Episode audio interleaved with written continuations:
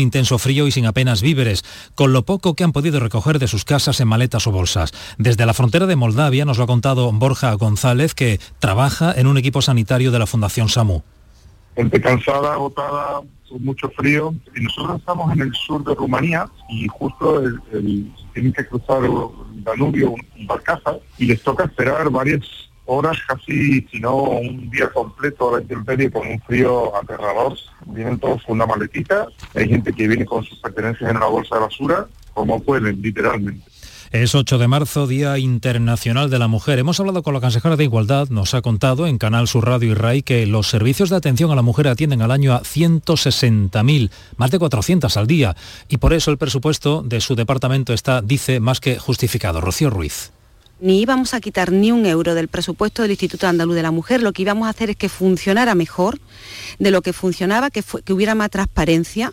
No influye absolutamente nada porque, bueno, ahí están los datos, ¿no? no esto no es una propaganda ni es un dinero tirado. Salvamos muchísimas vidas eh, con todos nuestros recursos. Uno de los sectores con más participación femenina es el campo andaluz. Nos situamos en Jaén con un grupo de mujeres que trabajan en la agricultura. Unidad Móvil, Pilar Mariscal. Hola, saludos, muy buenas.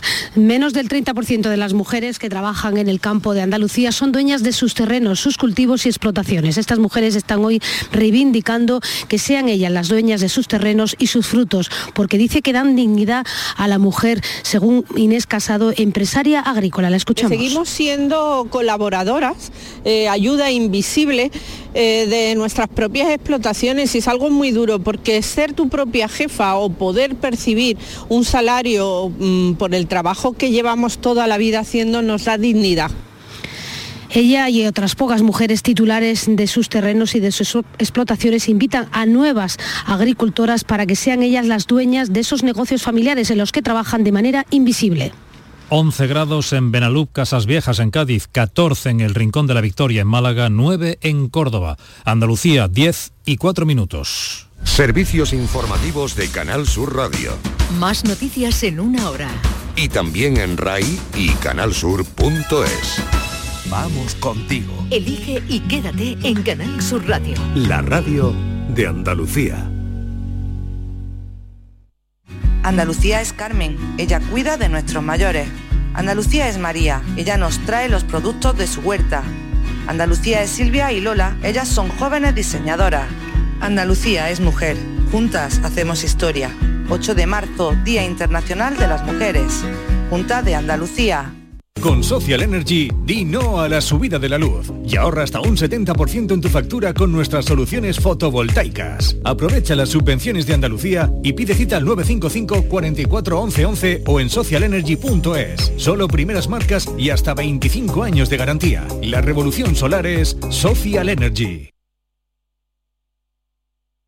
Canal Sur Radio, Sevilla. ¿Te está afectando la subida de la luz? Claro que sí. Por eso en Insolac Renovables instalamos paneles fotovoltaicos de autoconsumo con los que podrás generar tu propia electricidad. Y ahora, con la subvención del 40% de la Agencia Andaluza de la Energía, lo tienes mucho más fácil. Entra en insolacrenovables.com e infórmate de las ventajas que tiene el autoconsumo. Insolac, expertos en energías renovables desde 2005. la voz de un sabio que para saber de Sevilla le preguntó al giraldillo por los lugares más bellos del barrio de Santa Cruz. Y este le respondió, con aires de azar, maestranza y catedral, la hostería del Laurel has de visitar, y en ella sus tapas, vinos y demás viandas probar. La Hostería del Laurel. Visítenos en Plaza de los Venerables 5 o a través de nuestra web lahosteriadellaurel.com. Porque si le preguntas al giraldillo, Hostería del Laurel, no te la dejes atrás. Compra en tu comercio vecino. En la Federación de Autónomos del Comercio de Andalucía trabajamos para ofrecerte los mejores productos y servicios. Compra en tu comercio vecino. Promueve FACOAN, Federación de Autónomos del Comercio de Andalucía. Financia Ayuntamiento de Sevilla. En Canal Sur Radio por tu salud, responde siempre a tus dudas. La salud es femenina, la medicina es femenina. Esta tarde en el programa nos rodeamos de magníficas especialistas para hablar de la salud en femenino como siempre en directo y con tus aportaciones en las líneas de participación. Envíanos tus consultas desde ya en una nota de voz al 616-135-135. 616-135-135. Por tu salud. De lunes a viernes, desde las 6 de la tarde, con Enrique Jesús Moreno. Súmate a Canal Sur Radio, la radio de Andalucía.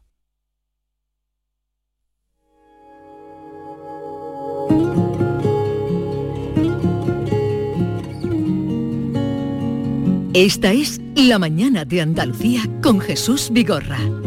Canal Sur Radio. De chica me decía esta es la forma correcta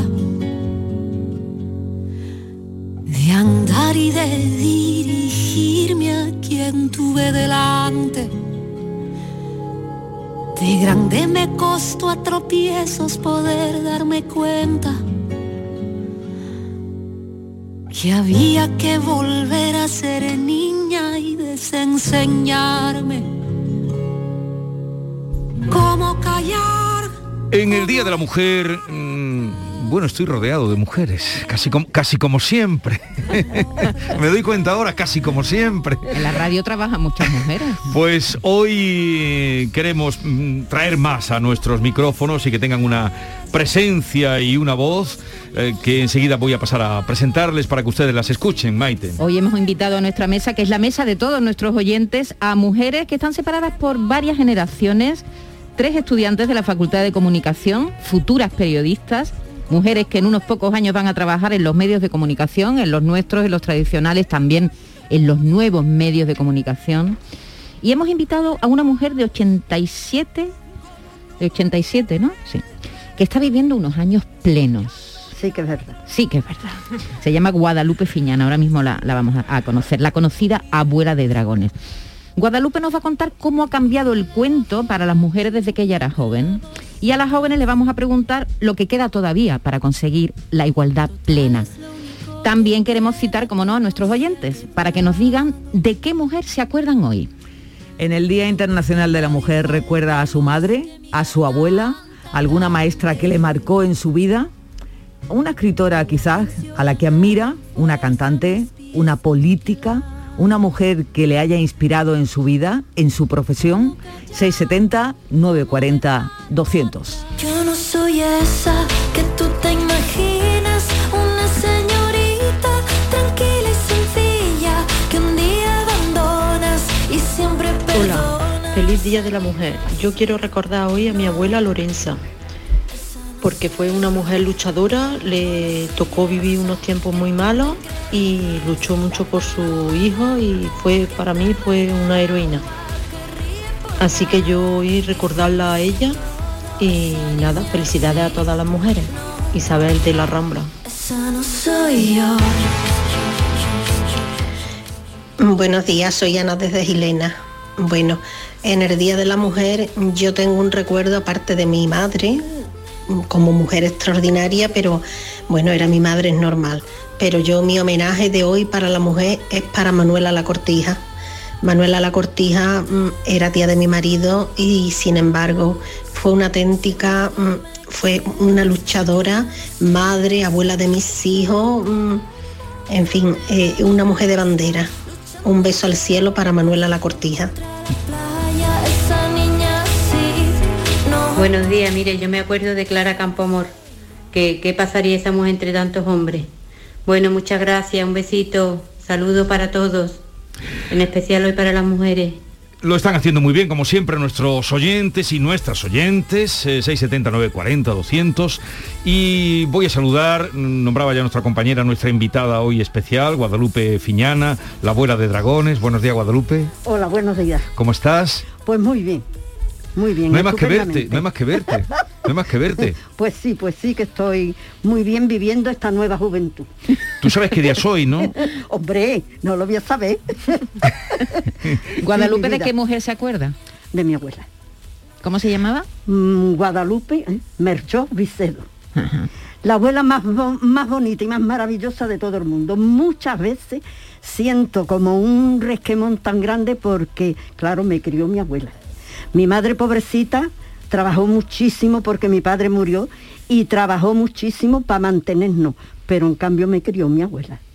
Entonces mi abuela es, no sé, yo a mi madre cuando mm, se puso con Alzheimer la crié, la, la cuidé mm, hasta todos los días, pero en cambio tengo esa cosa de que yo no sé si mi madre era mi madre o mi madre era mi abuela. Eh, ¿Y cuánto tiempo estuvo tu madre con Alzheimer? Mi madre 14 años 14 años. y la cuidé hasta el último minuto, yo y mi hermana. Guadalupe, yo tenía mucha ganas de verte cuando dije, eh, hemos, ahora te voy a presentar a unas jóvenes, bueno, se van a presentar unas jóvenes que hemos invitado, pero digo, quiero ver a Guadalupe, que hacía mucho que no la veía desde el principio de la temporada, que sí, vino sí, con, el, que- con el libro de los recetas. blancos. Con el- y con el libro de las recetas. Eh. Bueno, bueno, bueno. Pues hemos invitado a Guadalupe, que ya tiene su edad, que no aparenta para nada, y a tres jóvenes que hoy nos acompañan, que yo quisiera casi que os presentarais vosotras. Y comenzaré por la, digamos, la chica número uno, joven número uno. a ver, adelante, por favor. Bueno, pues yo soy Carlota Franco y bueno, tengo 21 años para... Bueno, recién No, no hace falta que para- digáis la edad, ¿eh? sois muy jóvenes. Sí, bueno, estamos en cuarto de... Bueno, yo estoy en cuarto de periodismo y nada, la verdad es que creo que es muy especial para las tres que se nos dé la oportunidad como jóvenes de hablar en un día tan importante como es el Día de la Mujer, ¿no? Gracias por nuestra parte. A ver, eh, número dos. Buenos días, yo me llamo María José, eh, formo parte del gabinete de la Facultad de Comunicación y también estoy, como mi compañera ha dicho, muy orgullosa de formar parte de esta mesa hoy. Eh, Pues bienvenida María José.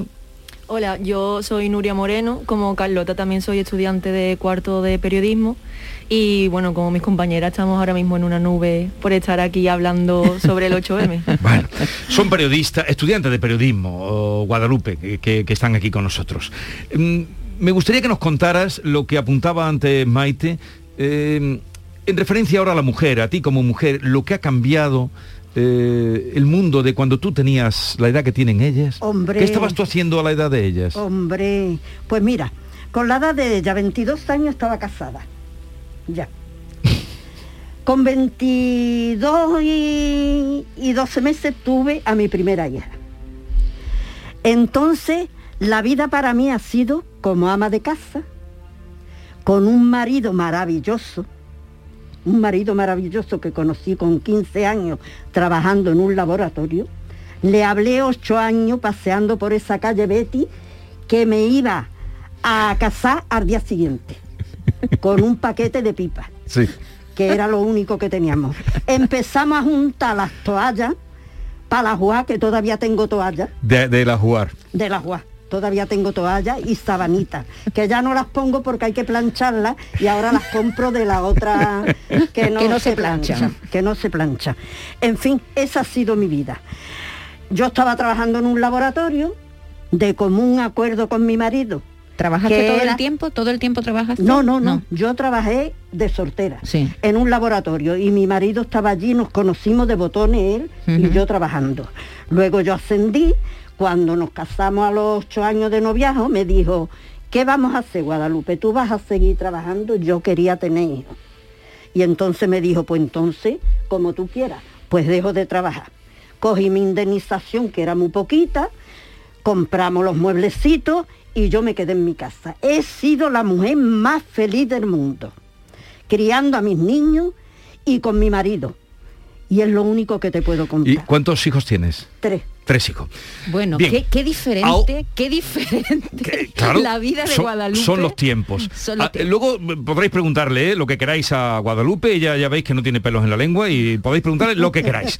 Pero mm, sí me gustaría también que me dijerais vosotras, eh, Carlota y María José y, mm, y Nuria, ¿dónde creéis? Porque hoy se celebra, hace un momento hablaba con la consejera de, de- de Igualdad, hablábamos también con un informe que ha salido de la UPO diciendo que la igualdad Plena. tardará, mm, plena tardará muchos años. 25. Em, ¿Dónde creéis, dónde notáis, vosotras que estáis en la calle, en el día a día, que, que, mm, no hay todavía esa igualdad entre mujeres y hombres, si es que lo veis? Yo, por ejemplo, creo que es una cosa que no se reivindica tanto y es una cosa que yo sí noto y que es una cosa que está interiorizada en todo, hasta en muchas mujeres, que son los microracismos, que, o sea, microracismo, perdón, micromachismo que se, que se nota en el día a día, lo típico de que te traen la cuenta y se la ponen al hombre, que pides a lo mejor una cerveza y una Coca-Cola y la cerveza se la ponen al hombre. Entonces esas cosas que a, a veces hasta las propias mujeres, como lo tenemos interiorizado, lo hacemos y eso es una cosa que creo que quizás va a ser de lo más complicado también eh, cambiar, porque lo tenemos muy, eso, como decía, muy interiorizado, pero hay que darse cuenta y pues yo creo que intenta eh, revertir la situación en esas cosas. Nuria, ¿y tus compañeros, hablando de tus amigos, tus compañeros, tus hermanos si tienes, eh, ¿están, ¿están con vosotras en la lucha de la igualdad? O, o- o son hombres reticentes y que miran con suspicacia el movimiento feminista? Me habéis mm, contado que vais a las manifestaciones esta tarde, ¿no? Miran con suspicacia el movimiento feminista. La mayoría no, la mayoría está con nosotras y, y también es consciente de, por ejemplo, los micromachismos que ha comentado Carlota y nos apoyan. Yo creo que no es lo mismo vivirlo como mujer que como hombre y que nosotras somos mucho más conscientes porque mm, lo vivimos día a día. Pero siempre nos apoyan y, y por su parte no hay ningún problema, la verdad. ¿Y tú, María José, dónde encuentras que hay todavía esa distancia, esa diferencia? Pues yo la verdad que la encuentro más que nada en los hogares. Sobre todo en el papel de la mujer como madre, el hombre como trabajador, eso todavía se encuentra muy diferenciado. En el hogar, dentro del hogar, en las faenas domésticas. Exactamente. Sí, porque la, Tiene mu- ser- la- la mujer se ha incorporado al trabajo, pero parece que cuesta más que el hombre se incorpore a las tareas de cuidado, a, a la- a lo, a lo cotidiano, Sí. ¿verdad? Es, es- ahí es donde lo ves tú. Sí. ¿Tienes hermanos? Tengo una hermana. Una hermana. Bueno, vamos a seguir oyendo mensajes y también quiero que entréis en conversación con Guadalupe, la abuela de dragones. Buenos días. Llamo desde Córdoba y soy una profesora que lleva 20 años educando a alumnas y alumnos. Y siempre, siempre le he inculcado a mis alumnas y a mis niñas que nunca son menos que nadie, que, pero que tan solo estudiando pueden ser iguales a los demás y no tener ninguna diferencia salarial con ningún hombre. El estudio es lo más importante, lo que le da valor, lo que la empodera. Siempre se lo he inculcado. Espero que alguna o muchas lo hayan cumplido. Buenos días. Pues hoy me acuerdo de Olga Bertomeu.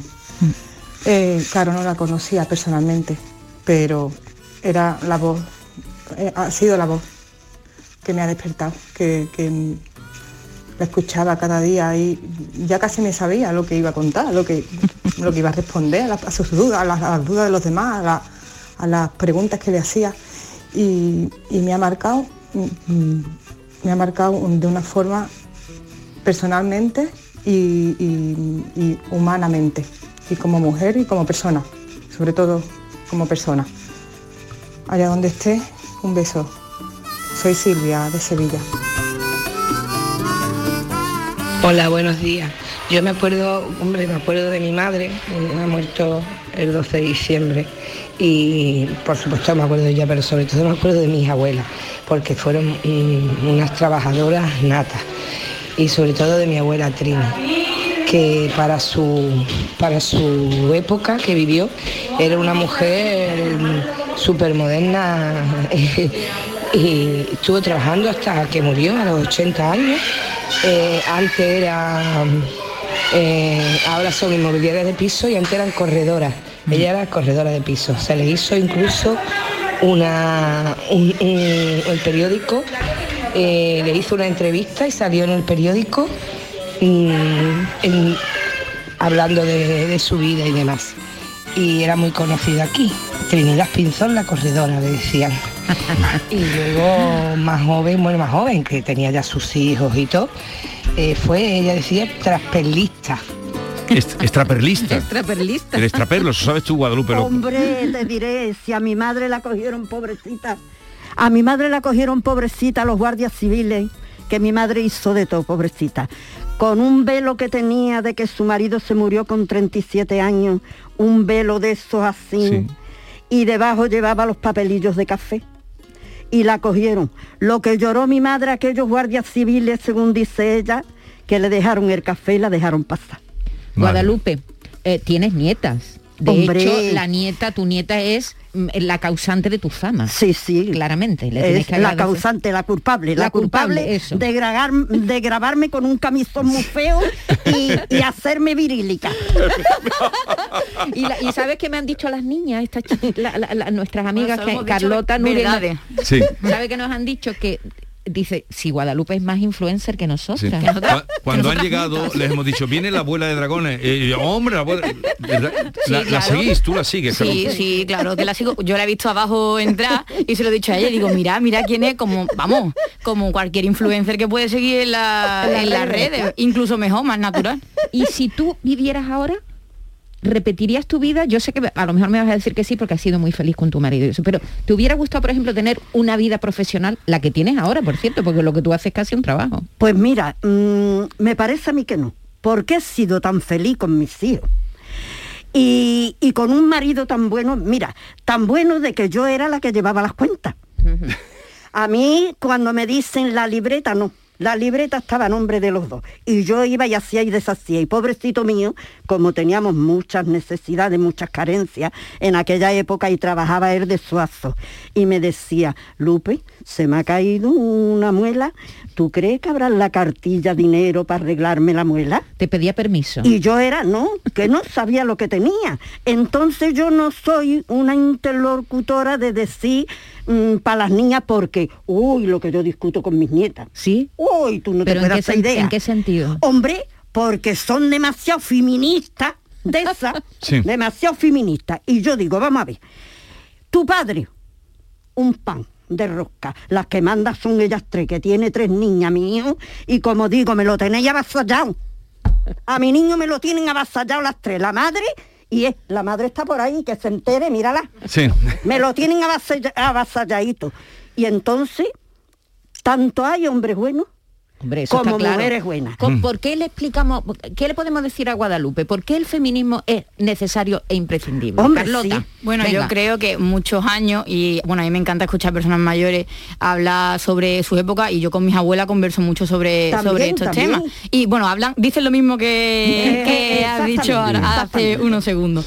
Pero es verdad que durante mucho tiempo a lo mejor haya mujeres que no se les ha permitido alzar la voz y creo que también estamos como en nuestro derecho ahora de hacer lo que no pudieron hacer ellas y gritar en las calles y gritar Sí, sí, las sí, verdades y todo lo estoy que... de acuerdo en eso. Y entonces, mm, también eso, que mm, se nos puede tachar en muchas ocasiones de escandalosa o demasiado feminista, ¿no?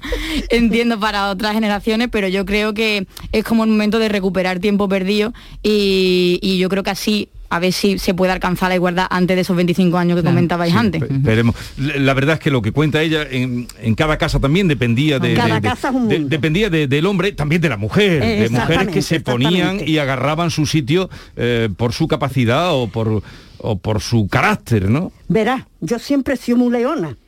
En mi casa he mandado yo. Siempre, toda la vida. Y es lo que ustedes pueden hacer. Mira, cuando se vaya torciendo, no, no, por aquí, por aquí no, y ya está. Bueno, eh, Guadalupe, una cosa que ha cambiado mucho es que ahora antes las mujeres de tu edad, si no se casaban, si no tenían hijos, estaban como incompletas. Y había Mm. muchas mujeres desgraciadas por no tener hijos, por no casarse, le llamaban las solteronas. Ahora, María José, eh, eh, Nuria, Carlota, ahora las mujeres deciden si tienen pareja, si no tienen pareja, si tienen hijos, si no tienen hijos. En ese eh, sentido, hombre, en hemos eso avanzado muchísimo, ¿no? En eso está muy bien, porque mira, mi abuela me tenía a mí asustadita. Cuando yo me vine con 13 años aquí a Sevilla, que yo estaba en un pueblo en el Ronquillo, que allí me crié, mi abuela me tenía asustadita. Hija, que los niños son muy sinvergüenza, tú guardas número uno, porque como entregues número uno, ya ni te casas, ni nada, ni nada, ni nada. Hoy no, hoy las veo yo, ahora yo a mis niñas les digo, niña, tené pestañas, tené pestañas a ver a qué hombre cogéis. Ustedes primero mirad a ver cómo son. Y luego ya, por lo que sea. Y Nuria, y si no hay hombre, pues no hay hombre, ¿no? Y si no hay hombre, pues no hay hombre. Y si no hay hombre y hay si una no hay buena no amiga, mujer. pues una buena amiga. Es más, ahora si a lo mejor eres muy joven y ya tienes novio, siempre te dicen, déjate de novio, disfruta la vida. Hombre, Y hombre, antes no. hombre, y es verdad, es Antes verdad. no Ahora eso disfrutarla. también es así. Bueno, eh, ¿queréis hacer alguna pregunta como periodistas? Tú asientes con la cabeza. Venga, adelante. Yo quería hacerte una pregunta porque, como hemos hablado antes, sigue habiendo, no no hemos conseguido la igualdad, pero sí que el camino que hemos recorrido ya es muy largo. Hombre. Y por ejemplo nosotras que somos estudiantes en la universidad, eh, para nosotras en ningún momento el entrar en la universidad ha sido algo difícil. Hemos entrado porque hemos querido y no se nos ha puesto ningún impedimento. Pero yo te quería preguntar si tú en algún momento te planteaste el estudiar o si en- por, la, por la edad que tienes y en esa época no era común que las mujeres estudiaran ni nada. Hombre, mira, yo, mm, mi padre era un hombre muy inteligente. Era de Nerva y era un hombre muy inteligente. Y mi padre, según me cuenta mi madre, la idea que tenía era que nosotros estudiáramos. Uh, Su vida se truncó porque se- mi padre hablaba en, en la emisora de Nerva, en fin, que era un ¿Ah, sí? hombre Ah, de ahí vienes tú. bastante culto, sí, mi alma. si tu padre hablaba en la radio. Sí, mi alma, bastante curto. Y entonces, pues claro, yo no pude estudiar, pero yo desde pequeña con mi abuelo, que era también un hombre muy inteligente, empecé a leer y he ido dos cursos al colegio. Te voy a decir por qué. Porque yo estaba en el colegio, pero como había hambre, pues cuando venía un tío mío que estaba en, en Granada y que era un poquito más riquito, me mandaban para que comiera allí. Entonces tuve dos cursos de colegio, pero yo leyendo nada más, leyendo nada más, yo con mi abuelo, cuando las mayúsculas, tú sabes, era una, mm, unas novelas que había por entrega, El hijo de la calle. El hijo de y la entonces me ponía, y claro, tenían las mayúsculas muy- como si fuera Muy un dibujo. historiadas, Sí. sí, sí. Y entonces yo, si decía papá, si la P aquella, aquella no la nombraba yo. Y decía, no, no, que esto es una mayúscula. Y en la rodilla de mi abuelo aprendí yo a- con aquella novela El hijo de la calle, que Sí. no lloraba yo nada. No te puedes tú hacer idea al hijo de la calle. A ver, eh, Nuria, que quería también Yo preguntarle. le quería preguntar que cuál sería el mejor consejo que nos darían los jóvenes. Hombre, pues primeramente, sé ustedes, sé ustedes lo que queráis, ustedes mismas. Ustedes lo que queráis y que no os dejéis nunca decir, si tú piensas este camino es recto, ese que sea recto siempre. Ni que venga uno que te diga, ni que te venga la otra, pero ni que te venga nadie. Tú siempre para adelante, mi alma, siempre con lo que tú pienses. Carlota, venga. Sí, bueno, hablabas antes de tus nietas y me gustaría saber desde tu punto de vista eh, cómo crees que avanzamos las mujeres en, en esa lucha. O sea, ¿qué crees que la hacemos bien, qué crees que la hacemos mal? Hombre, estáis muy bien, pero en algunas cosas se equivocáis, ¿eh? porque sois muy acérrimas y queréis machacar mucho, porque es que ni los, todos los hombres son malos, ni todas las mujeres son buenas. Entonces un término medio. Un término medio y así es como se llega a las cosas. Yo con mi nieta Claudia tengo que tener una mano izquierda, algunas veces nos enfadamos. Eh, pues mira, abuela, me voy, povete. Povete, pero yo soy... Yo creo que me llevaría bien con tu nieta, ¿eh? No, pero, Claro. pero, pero lo que dice es el Evangelio, como dicen. decir, Claro, ah, claro que te por sus llevaría obras, bien. Por sus obras les conoceréis. Quien lo haga bien, que lo haga bien y el que no. y el que no... Oye, ¿y ahora a, qué- a qué te dedicas ahora? Pues mira, ahora hago mucho crochet, ¿Crochet? estoy con los trajes de flamenca, le he hecho un traje de flamenca a mi- eh, de flamenco a mi bisnieto, mm, hago muchas comiditas, porque como gané Masterchef, pues ahora vienen a huelarme esto, darme lo otro, darme... No te ha caído Total, nada. mucho... ¿Y, el libro se va vendiendo bien? Hombre, el libro yo ¿Te, llega, ¿Te llega algún dinerito del libro? Hombre, eh, me llegó en su tiempo, todavía ahora, ahora no, cuando Vale. se venda más, me mandarán más. Co- ¿Cómo se, va- vamos a recordar el título del libro. Eh, se llama... Eh, sí, era recetas para todos los días, ¿no? Exactamente. Platos sencillos, ricos y baratos. por y poquito barato, dinero, por y poquito. barato, sobre todo baratito. Muy bien. Pues... que, que ahora con el Putin veremos a ver cómo vamos a atarnos en el cinturón. ¿Y, y estás siguiendo alguna serie ahora?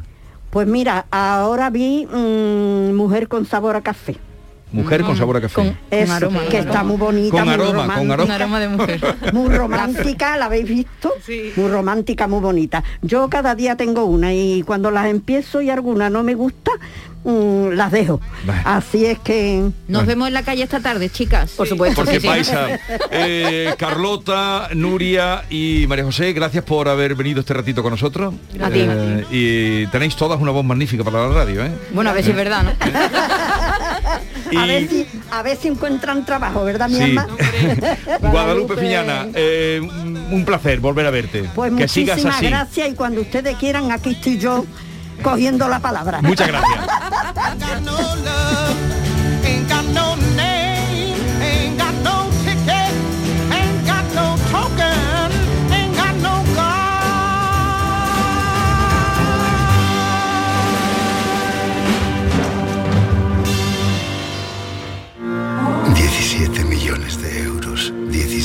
millones de euros. Tu hijo acaba de colocarte al gato para irse de puente, aunque tú eres alérgico a los gatos. Pero tranqui, piensa en 17 millones de euros. Extra Día del Padre de la ONCE. El 19 de marzo, 17 millones de euros. Extra Día del Padre de la ONCE. Compensa y mucho. A todos los que jugáis a la 11, bien jugado. Juega responsablemente y solo si eres mayor de edad. Hola, hijo. ¿Cómo te van las cosas? Dice mi mujer que trabajo demasiado y que tengo mucha tensión acumulada. ¿Tensión? ¿Y tú qué has hecho? ¿Yo? ¿Garbanzos? Mmm, garbanzos. Anda, siéntate y come. Legumbres la pedriza. Tómate tu tiempo.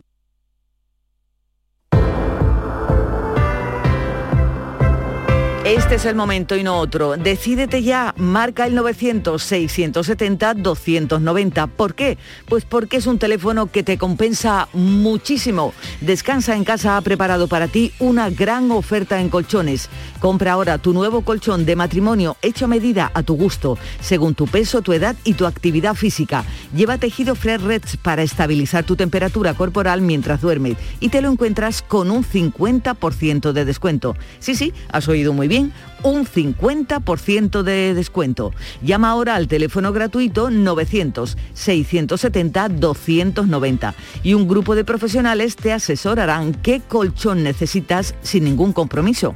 Así que ahora por comprar tu nuevo colchón de matrimonio, Descansa en casa te regala otros dos colchones individuales claro está, también personalizados. Pero aquí no acaba esta oferta, no, porque para que descanses como te mereces, Descansa en casa también te regala las almohadas de las mismas medidas que tus colchones en viscoelástica de gran calidad. Además, si eres rapidito, si eres una de las 50 primeras llamadas, también te regalan un aspirador inalámbrico ciclónico de gran autonomía con batería de litio.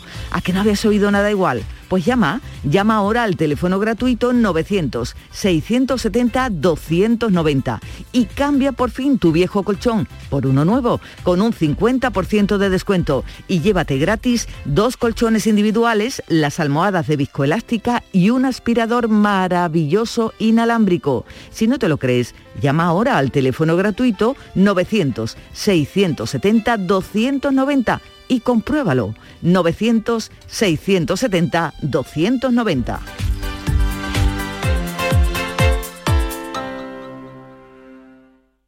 ¿Tienes una Aqualimpia o cualquier aparato del hogar que no funcione? En Quality Hogar somos los únicos que te lo reparamos con piezas y recambios originales. ¿Quieres cambiar tu Aqualimpia o tu vaporeta antigua por una nueva? Con Quality Hogar puedes hacerlo con las mejores condiciones y financiación. Llama ahora y pide tu presupuesto gratuito y sin compromiso. 937-078-068. 937-078-068. Aqualimpia es marca registrada de Quality Hogar, tu servicio técnico de confianza. Llámanos. Canal Sur Sevilla. En Patatas Ariza trabajamos cada día para llevarte las mejores patatas y cebollas a tu mesa, comprometidos con el mejor sabor y la máxima frescura. Apostamos por la innovación y el desarrollo contando con el mejor equipo humano e instalaciones de última generación. Disponemos de venta directa al público. Contacta con nosotros en el 952 340 311. Patatas Ariza, sinónimo de calidad.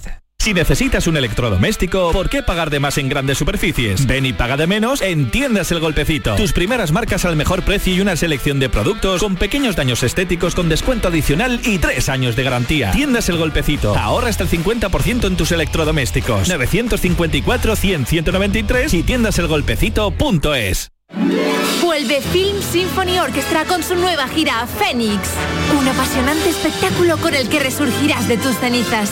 Un emocionante viaje musical a través de las mejores bandas sonoras de todos los tiempos. 18 de marzo, Fibes, Sevilla. Ya a la venta en filmsymphony.es. Cada noche, de lunes a jueves, tienes una cita a la que no puedes faltar.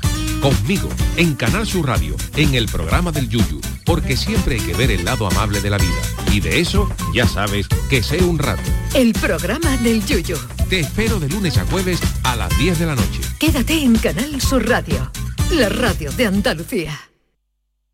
La mañana de Andalucía con Jesús Vigorra.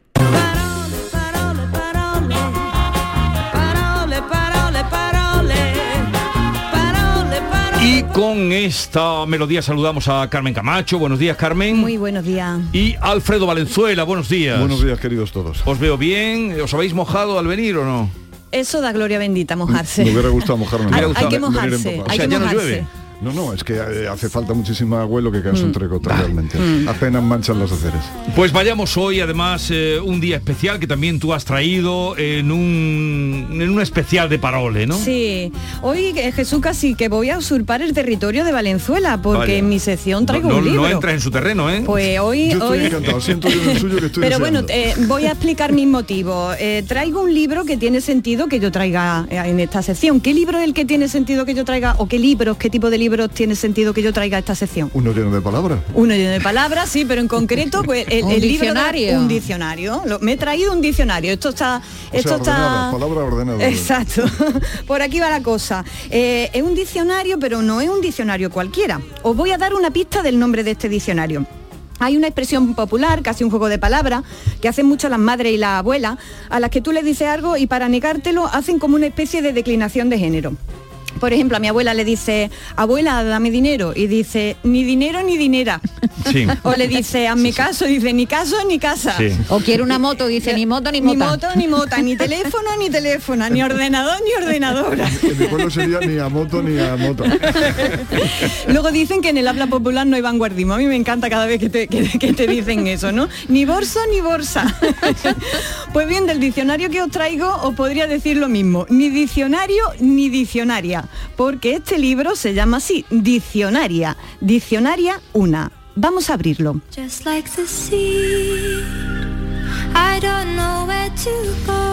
Bueno, lo primero que tengo que contaros es de qué va esto. Diccionaria una es un diccionario, pero no un diccionario cualquiera. Se trata de un diccionario reescrito por las poetas, por mujeres de carne y verbo de la Asociación Feminista de Poetas llamada Genealogías, y que conocemos y que son bien queridas, como por ejemplo Juana Castro, Luz Pichel, Yaiza Martínez, Eva Chinchilla. De todos modos, cada palabra no va firmada por la autora que la ha redefinido. Se trata de un trabajo colectivo, ¿vale? Como los diccionarios, esto no, esto no va firmado. Diccionaria es un diccionario que nombra a su manera algunas de las realidades sin nombre que viven muchas mujeres. También se fijan en objetos que están o han estado cerca de nosotras o de nuestras madres o abuelas y que se establece casi un vínculo, ¿no? Por ejemplo, la primera entrada de este diccionario es acerico y el acerico, ese cojincillo donde se pinchan los alfileres, yo por lo menos lo tengo muy vinculado a las mujeres de mi familia, ¿no? Por tanto, aquí nos vamos a encontrar palabras vueltas a definir por mujeres y palabras inventadas para nombrar cosas que nos conciernen a las mujeres y para las que hasta el momento no ha existido una palabra. Se trata, por tanto, de volver a nombrar y volver a definir las cosas, ¿vale? Para volver a nombrarlas y contarlas, pero desde nuestro lado, ¿no? En, esta ocasión. Este maravilloso libro forma parte de lo que yo llamo los diccionarios del diablo. Eh, estos diccionarios del diablo son esos en los que un escritor o escritora vuelve a definir las cosas. A mí me encantan, porque las palabras, de tanto manosearlas al poder, la publicidad, los discursos oficiales, muchas veces pierden su sentido y se quedan huecas, ¿no? Pues bien, estos diccionarios retoman las palabras y las vuelven a llenar de luz y de vida. Ah, Por ejemplo, mis diccionarios favoritos del diablo son El arca de las palabras de Andrés Trapiello o eh, Barbarismo de Andrés Neumann, que, del que os voy a leer para hacer boca, para que entendáis de qué va la cosa. Os voy a leer algunos, de, bar- de- algunos barbarismos de Andrés Neumann y luego pasamos a Hay, diccionario. hay uno de Bierce que se titula directamente así, Diccionario del Diablo. Sí, sí, claro, claro, exactamente. Por eso le llamo yo diccionario del diablo. Bueno, abro el de Andrés Neumann y, por ejemplo, Andrés Neumann define así árbitro, árbitro, perito en equivocaciones. Artista, individuo que abusa de sus conflictos. Apetito, hambre de clase alta. Baño, biblioteca sin prestigio, es verdad, ¿eh? bolero, ¿cómo define el bolero? Alegría de llorar. Concierto, resurrección momentánea de una partitura. Qué es verdad, ¿eh? esa imagen, sí. Y feminismo. Dice Andrés Neumann que feminismo es liberación de ambos sexos en nombre de la mujer. Bien, ya hemos entendido lo que de, de qué van estos diccionarios, ¿verdad? Pues vamos al que nos ocupa.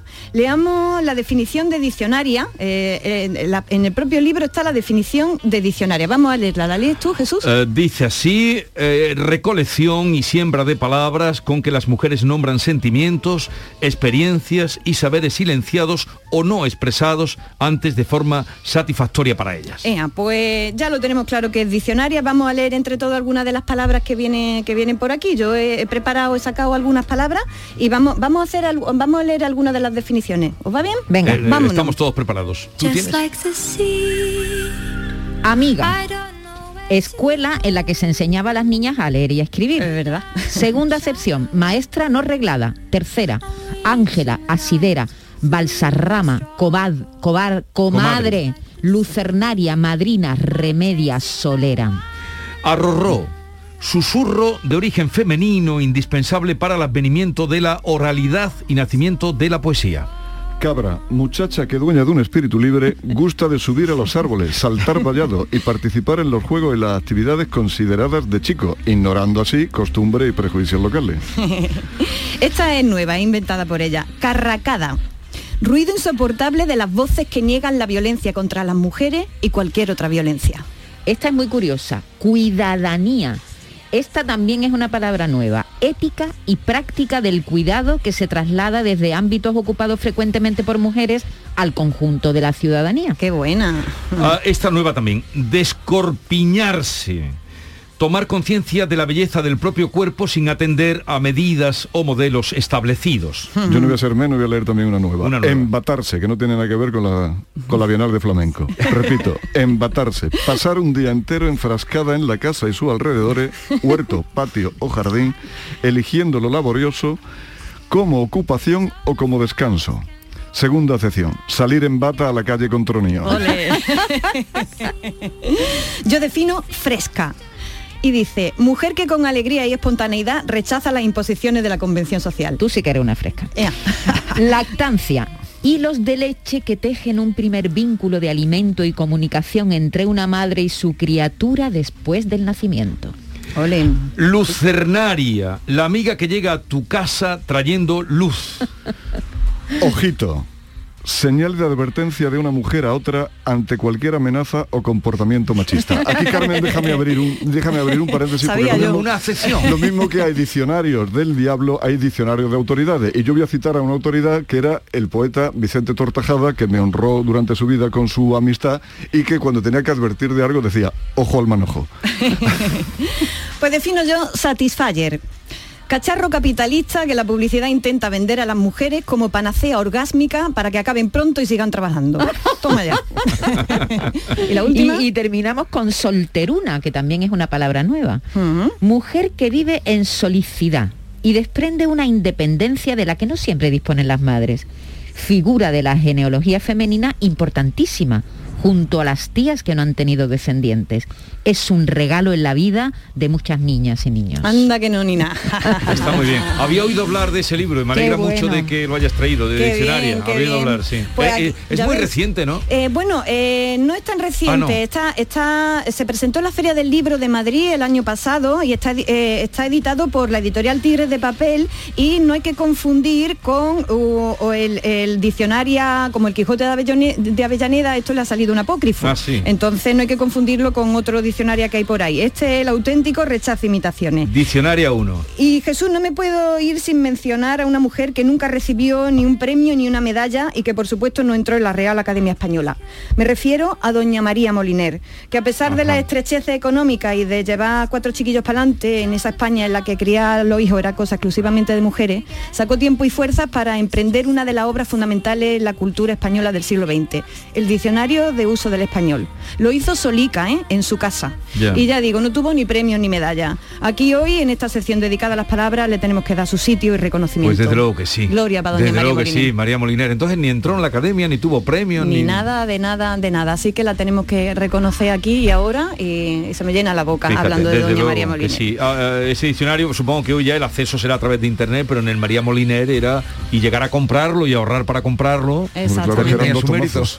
Exactamente. Lo grandes somos. Así Pues que nada. concluimos. Cualquier sugerencia de lo hablado hoy o de lo que esté por hablar y por venir a través de arroba hay Carmela A, 5 As finales, o al 670 940 200, palabras, sugerencias, consultas, lo que quieran. ¿Cómo me la maravillaría yo? ¿Cómo me la maravillaría yo?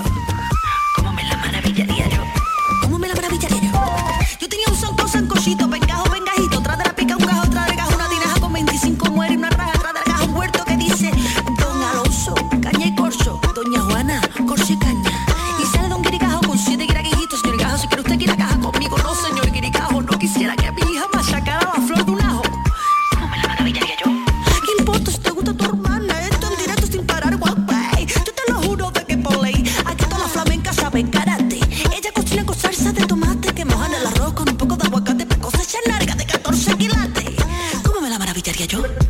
La mañana de Andalucía con Jesús Vigorra. Sevilla. Canal Sur Radio. En Patatas Ariza trabajamos cada día para llevarte las mejores patatas y cebollas a tu mesa, comprometidos con el mejor sabor y la máxima frescura. Apostamos por la innovación y el desarrollo contando con el mejor equipo humano e instalaciones de última generación.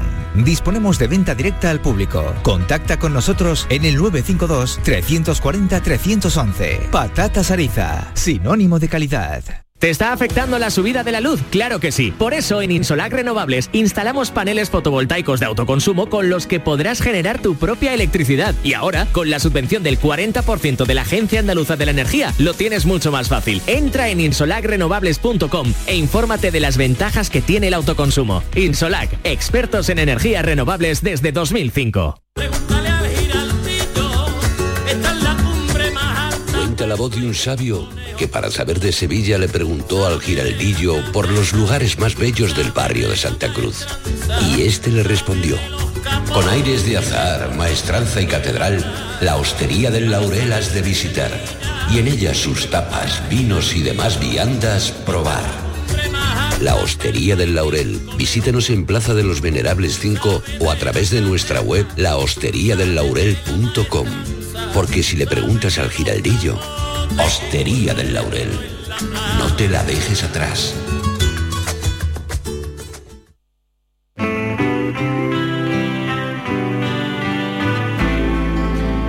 La lectura no es inocente, porque nutre la memoria, ensancha el entendimiento y fortifica la voluntad. También construye criterios, alumbra ideas y propicia la reflexión. La lectura es un bálsamo con múltiples propiedades y por eso Alfredo Valenzuela nos lleva al Bálsamo de Fierabras. Adelante, Alfredo. Eh, Jesús, querido, queridos oyentes, y la semana pasada traíamos un libro muy, muy, muy bonito. Mm, Lamento deciros que esta semana mm, traemos un libro muy crudo y no quiero hacer chistes fáciles. Traemos un libro tremendo porque es uno de los libros que mejor describen el olor, el, el horror, el horror de la guerra y también el olor. Pero antes me he traído esto. ¿Sabéis qué es esto? Esto que, para que lo veáis. Sí, sí, lo sabemos. Un bollito. Estos un son bollo. 125 gramos de pan, que era la ración diaria de un adulto durante el asedio de Leningrado, que duró casi tres años los días que había pan, que no había todos los días. Uf. Entonces con esto se tenía que alimentar una persona durante, durante todo un día, con este trocito de pan que os he puesto aquí y que es el, el equivalente a un desayuno. a, a lo que están dando de como media, como Media media, tostada, tostada. Después de comentar el libro de hoy que se titula Leningrado, el asedio más épico de la Segunda Guerra Mundial, ese es el subtítulo, el título es solo Leningrado y es de una historiadora que se llama Ana Reid, absolutamente rigurosa, rigurosísima, eh, formada en Oxford y especialista en temas soviéticos. Estoy seguro que, como decía Carmen Camacho antes, vamos a saber distinguir entre apetito y hambre, porque Mm. aquí utilizamos muy mal la palabra hambre y decimos hambre cuando tenemos apetito. Apetito. Desde luego, el que lea este libro no se va a equivocar nunca más eh, entre esas dos palabras. Me he traído otro libro que no comentaré o comentaremos otro día si viene a cuento y la guerra se alarga que es de Lauren Ries, que es un, un historiador que además es productor de documentales de la BBC, con lo cual hace cosas muy entretenidas, a la vez que rigurosas, y que ha estado entrevistado en toda la prensa nacional española, en todos los periódicos, esta semana pasada y la anterior. El libro se titula Hitler y Stalin, y eh, viene muy bien su lectura para entender qué es lo que está pasando ahora también en Ucrania. O sea, cuando la brutalidad choca con la brutalidad, como sucedió en la Segunda Guerra Mundial y eso nos trae de nuevo al libro que traemos hoy de Leningrado. En Leningrado estuvieron asediados, la ciudad estuvo absolutamente cercada casi 900 días, casi Madre tres años, desde septiembre del 41 hasta enero del 44, con la agravante de que el primero de esos inviernos, el invierno del 41 al 42, fue especialmente crudo, incluso para los rusos que están acostumbrados a temperaturas de 15-25 grados bajo cero, pero que en menos días soportan las de 30 y 40 grados bajo cero como hizo eh, aquel año. Lo que cuenta Anne aquí, digo, de una manera tan rigurosa, tan rigurosa, tan rigurosa, que cuando encuentra un testimonio de alguien, el libro está basado en testimonios, son solo 400 páginas y la verdad es que se lee en vilo y con el corazón encogido, eh, incluso para los que ya habíamos leído cosas de Leningrado. Acuérdate que Sí. hace años eh, comentamos aquí eh, Asedio y Sinfonía, que contaba cómo Sostakovich, dentro del asedio de Leningrado, esos tres años, compone la Sinfonía de Leningrado, que se llama así, su séptima sinfonía, que además está sonando de fondo porque Marco ha tenido la delicadeza de ponérnosla. Y no solo eso, sino de en pleno asedio y bajo un bombardeo, estrenarla. Recordábamos entonces que la gente creía que era una broma mía de mal gusto, que una de las una de las violinistas, creo que era, o de las violas de la sinfonía, llama un día desesperada a casa del vecino que le abre y le dice, ¿qué te pasa? Dice, mi marido, mi marido que viene ahí. Dice, ¿qué pasa? ¿Te quiere matar? Dice, no, me quiere comer.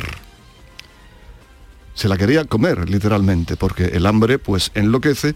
Y en este libro que traigo hoy de Leningrado hay un capítulo dedicado exclusivamente a los episodios de canibalismo. Ya. Pero vuelvo a decir que Ana Rey es tan rigurosa que cuando eh, coge uno de estos eh, testimonios de alguien va a confrontarlo con los archivos judiciales y con los archivos policiales. Y si allí no lo encuentra, no lo da por bueno. Mm. Eso no quiere decir que no lo bueno, que no lo sea, Pero, sino que ya, ella ya, como ya. historiadora eh, Lo contrasta. no, Lo contrasta Y lo cuenta. Y, y- y no lo da. Lo cuenta, pero dice. No, "Con- digo, lo cuenta, que lo encontrado cuenta, aquí, no lo he cuenta, encontrado, Cuenta, exacto. cuenta eso testimonios, pero dice, no lo he encontrado aquí, claro. con lo cual yo no lo cuento ni lo doy por bueno. ¿Qué es lo que pasa con las cifras?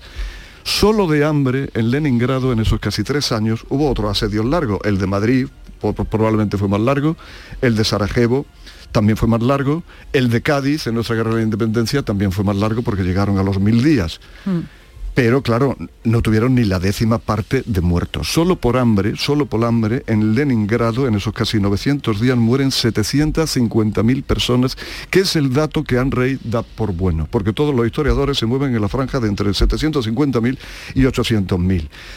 Y se preguntan, Rey, ¿por qué de esto no se ha hablado? ¿Cómo esta, esta catástrofe, esta barbaridad, este desastre no se ha sabido? Pues por una sencilla razón. Hasta la Expo 92 prácticamente no se abren los archivos soviéticos y la gente se puede poner a estudiar. Y inmediatamente después que, que termina la guerra cae la censura soviética férrea que estamos viendo ahora en donde Putin. Si tú das una noticia que no es la que dice, que no se compadece con la realidad que Te dice el gobierno, pues Sí. te, te caen 15 15 años. años. si eres periodista extranjero. Si eres de allí mismo, pues además te vas, eh, te vas al frente. Es la misma brutalidad. Citaba antes a Trapiello. eh, Carmen Camacho, yo la voy a citar también porque estos días uno de los de los artículos más mm, acertados que yo he leído sobre esta crisis, eh, sobre esta nueva guerra ha sido uno en la que él dice que el comunismo no tuvo su Nuremberg, a diferencia del nazismo, y por eso me remito también al primer libro eh, que he traído hoy. Y como no tuvo su Nuremberg, pues pasan cosas de esta brutalidad como la que está pasando en Ucrania, que más recuerda una guerra medieval de, de caravanas de 60 kilómetros y asedio de ciudades, que una guerra como la que hemos visto en Yugoslavia, igualmente brut- mm, brutal, pero por lo menos hacía desde el aire y nos ahorraba y nos ahorraba ese tipo de escenas. Bueno, en Leningrado solo de hambre mueren 35 veces más que en toda la batalla de Inglaterra y cuatro veces más que en Hiroshima y Nagasaki juntas. O sea, todo el mundo conoce Hiroshima y Nagasaki y nadie ha caído en el disparate que fue en Leningrado. Y tiene una explicación, que a la brutalidad de Hitler de entrar como tierra quemada, igualmente que está entrando Putin ahora a Ucrania, se une la brutalidad del que se supone que tenía que ser el defensor de aquello que era Stalin. Y mm, lejos de evacuar una ciudad de 3 millones de habitantes que solo saca a los que están en edad de combatir, deja a 2 millones y medio de personas, de los cuales 400.000 son niños. Pues no te exagero si te digo que la mitad o eran huérfanos o estaban dejados de, de padre y madre. Y utilizarlo directamente, y perdón por la expresión, pero no se me ocurre una más exacta, como biomasa. Es decir, ustedes vienen a tomar una ciudad y vienen a acercarle, a conquistarla, Pues, pues ahí queda eso. Quiero decir ya con esto que, que- que los, los leningradeses que en ese momento, en el año 41, tenían poco más de 30 años, ya habían conocido tres guerras y dos hambrunas. O sea, la Primera Guerra Mundial, la Guerra Civil de los bolcheviques y la Guerra de Invierno como Finlandia el año antes. Y habían pasado dos hambrunas. Eh, la de la guerra civil y la correspondiente revolución y la posterior colectivización eh, que, que desposeyó a los campesinos de las pocas tierras que tenían y dejó a un montón muertos, eh, por hambre también. El, el asedio de Leningrado era de tal, eh, de tal angustia y de tal barbaridad que cita Anne Reid a la poeta Bergos que decía literalmente, en aquel tiempo medíamos el paso del tiempo según los intervalos entre un suicidio y otro. Eh, es muy desagradable lo que voy a contar, porque bueno, eh, te puedo decir que había 100.000 muertos al mes en el, en, el primer, en el primer invierno, que en el primer invierno se, se saldó solo con medio millón de muertos eh, por hambre. La propia Anne mientras estaba escribiendo este libro, y hago este paréntesis, dice la gente, pero Leningrado, ¿eso que La batalla no era la de Stalingrado, que es la Mm. otra grande, pero a- a- apenas si lo, si lo, si lo si lo conocen, gente ya letrada, gente que ya encontraba por Oxford, le sonaba Leningrado, bueno, que es la actualidad, San- eh, la actual San, San Petersburgo, naturalmente, para que la gente para que la gente se oriente. Y es sumamente desagradable, han da por buenos 2.015 casos de canibalismo o contrastados y además distingue, porque la lengua rusa así lo hace, entre el que come cadáveres, eh, antropofagia, ¿no? Sería, no, eh, antropofagia sería comer eh, carne humana, y el que además de comer carne humana, primero asesina a la víctima para luego comérsela. Y además divide que eh, entre los casos, la mayoría de los casos se conformaban con comer cadáveres o gente que encontraban muerta por la calle, pero sí hay casos contrastados además de gente que se dedicaba incluso en pandillas, en hordas, me ha recordado un poco la película La carretera sobre la novela de Coman McCarthy, McCarthy tan, tan tremendísima, tan tremendísima. No, no esto es una particular de Leningrado, lo dice Rey en el prólogo, en todas las sociedades cuando se acaba el alimento se recurre Se acaba la razón. Se acaba la razón, se acaba y, y- y más o menos vuelto loco, no vuelto loco, antes de morirte, pues eh, recurres a eso y ha habido episodios además en la historia reciente muy, eh, muy, muy conocidos, ¿no? Tenés en cuenta el hambre que decía Miguel Hernández. Bueno, en, en diciembre del termina 42 ya. parece que ya desaparecen esos casos y, y, y- y da incluso Anrey el porcentaje de mujeres eh, y hombres que lo practican, el de nivel de eh, si tenías antecedentes delictivos o no, solo el 2% de los 2.500 casos, o sea que era gente absolutamente normal. Y, y los casos que se juzgan, que llegan a juzgarse, 1913, de los cuales casi 600 están condenados a pena de muerte. Excuso decirte que la policía cuando pillaba a alguno directamente los ejecutaba. eh, y, y bueno, pues he, querido dar con esto una visión de lo que, De es, lo la que es guerra, la guerra. porque ahora que tenemos una y la gente anda frivolizando de ella también, es bastante peor de lo que, de lo que vemos en, Título del libro. en la televisión. Leningrado de Anne Reid y Hitler editorial. y Stalin. Eh, editorial Debate y Hitler y Stalin de Lauren Reid en la editorial Crítica, con una edición absolutamente soberbia que ha hecho la, la editorial Crítica. Quiero No decir también que no son dos libros oportunistas en absoluto, estaban ya Antes editados de- y en la Oja- calle justo que- antes de que, de lo que espero es que guerra, no, tengas que traer más libros de guerra porque acabe esta. En fin. Eh, Alfredo Valenzuela, Carmen Camacho, buena semana. Adiós. Buena semana.